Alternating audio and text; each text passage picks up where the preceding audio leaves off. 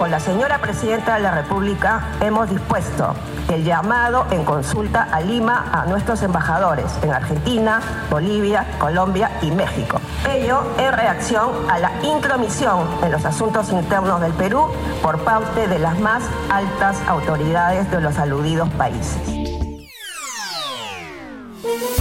Hola, bienvenidos. Es jueves 15 de diciembre y estas son cinco de nuestras noticias del día en NTN 24.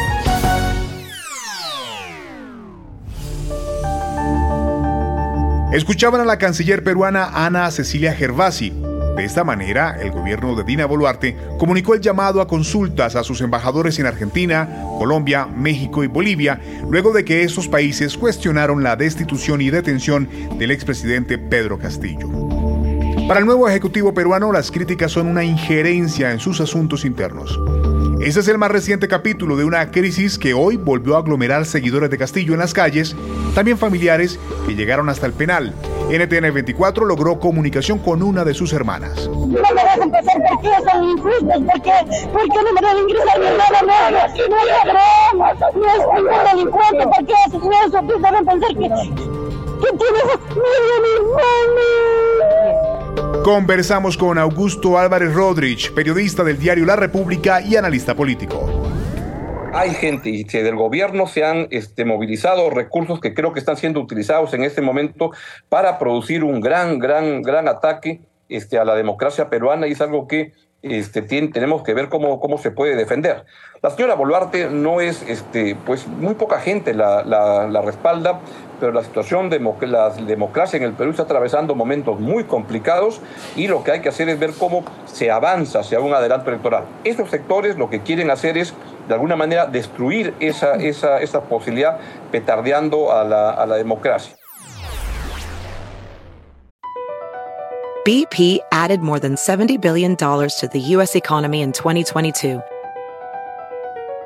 Investments like acquiring America's largest biogas producer, Archaea Energy, and starting up new infrastructure in the Gulf of Mexico.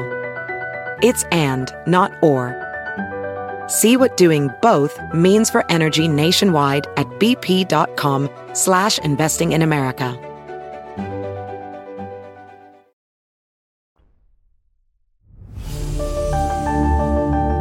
El gobierno de Honduras suscribió un memorando para la creación de la Comisión Internacional contra la Impunidad en el país. La presidenta Xiomara Castro, de viaje a Naciones Unidas en Nueva York, presenció la rúbrica del acuerdo. La instalación de este organismo independiente para luchar contra la corrupción y que sea supervisado por una institución supranacional es una promesa de campaña de Castro. ¿De qué depende ahora el éxito de este órgano? Se lo preguntamos al abogado constitucional Raúl Pineda. Corte, el Poder Judicial deshacía el, trabajo o debilitaba el trabajo de la misión internacional. Hoy no va a pasar eso. ¿Por qué?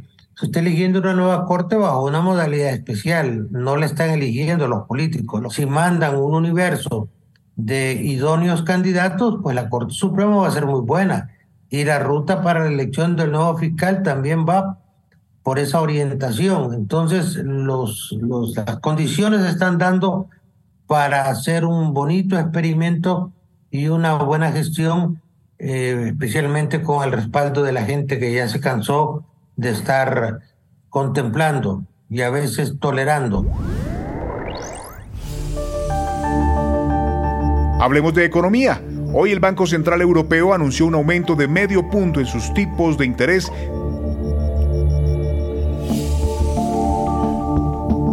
Hoy el Banco Central Europeo anunció un aumento de medio punto en sus tipos de interés, dejando la tasa de la eurozona en el 2,5%. También el Banco de Inglaterra, en el Reino Unido, elevó sus tipos de medio punto hasta dejarlos en el 3,5%, el más alto en 14 años. La decisión de estos dos organismos de política monetaria se suma a la anunciada este miércoles en Estados Unidos por la Reserva Federal, que también elevó los tipos un 0,5% hasta dejar el precio del dinero entre el 4,2 y el 4,5%. ¿Cómo le impactan al ciudadano todas estas cifras?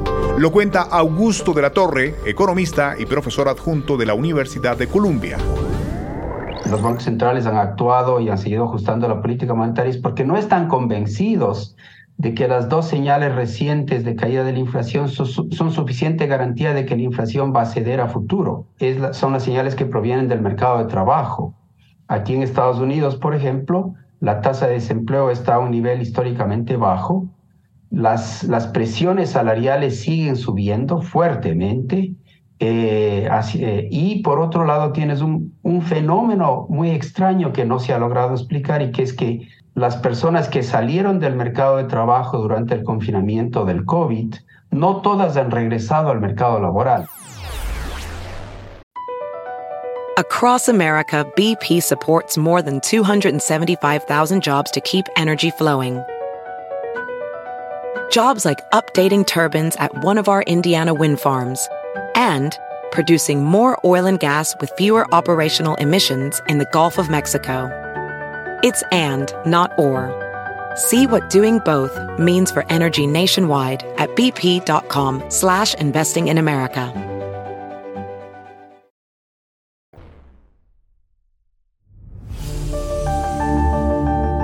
En México, el Pleno de la Cámara de Senadores aprobó el Plan B de la reforma electoral impulsada por el presidente Andrés Manuel López Obrador. El proyecto obtuvo luz verde en el recinto a pesar del voto en contra del senador y líder de la bancada del partido oficialista Morena, Ricardo Monreal, bajo el argumento de que varios artículos incluidos en este proyecto violan la Constitución. Así reaccionó Jesús Zambrano, presidente del partido opositor PRD. Ricardo Monreal se alzó como la gran posibilidad si hubiera roto con Morena, si se hubiera decidido a caminar con una buena cantidad de senadores y diputados y hubiera encabezado un movimiento, podríamos haber empezado a caminar con él como una posibilidad. Él mismo, como se dice coloquialmente, él mismo la quemó. Y al cierre, les contamos un dato alarmante. En Estados Unidos, un tercio de la fauna silvestre está en peligro de extinción. Lo advierte así National Wildlife Federation, la organización de conservación natural más grande del país.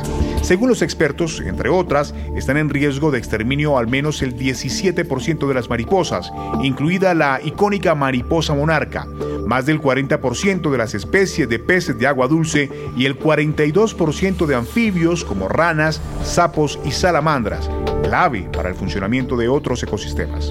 Una ley impulsada por esta federación cursa ahora en el Senado a espera de aprobación. ¿Cómo se podría prevenir el peor escenario? Responde Colin O'Mara, director ejecutivo de NYF. Hay mucho que debemos hacer como individuos y como comunidad para, para, ayudar a través del país en cambios. En lugares como en Texas y California, por ejemplo, donde las comunidades se reúnen para plantar mayor hábitat o usar menos químicos o usar eh, formas más naturales de jardinería en lugar de las que existen y plantar eh, especies nativas. Por supuesto, el enfoque también es entregar recursos a los estados para las tribus soberanas y asegurarnos de que lo puedan invertir en restauración del hábitat, pero hay mucho más de lo que podemos hacer nosotros en cuanto a la armonía, en lugar de destruir sus hábitats para que ellos sobrevivan. Across America, BP supports more than 275,000 jobs to keep energy flowing. Jobs like building grid scale solar energy in Ohio and producing gas with fewer operational emissions in Texas. It's and, not or. See what doing both means for energy nationwide at bp.com slash investing in America.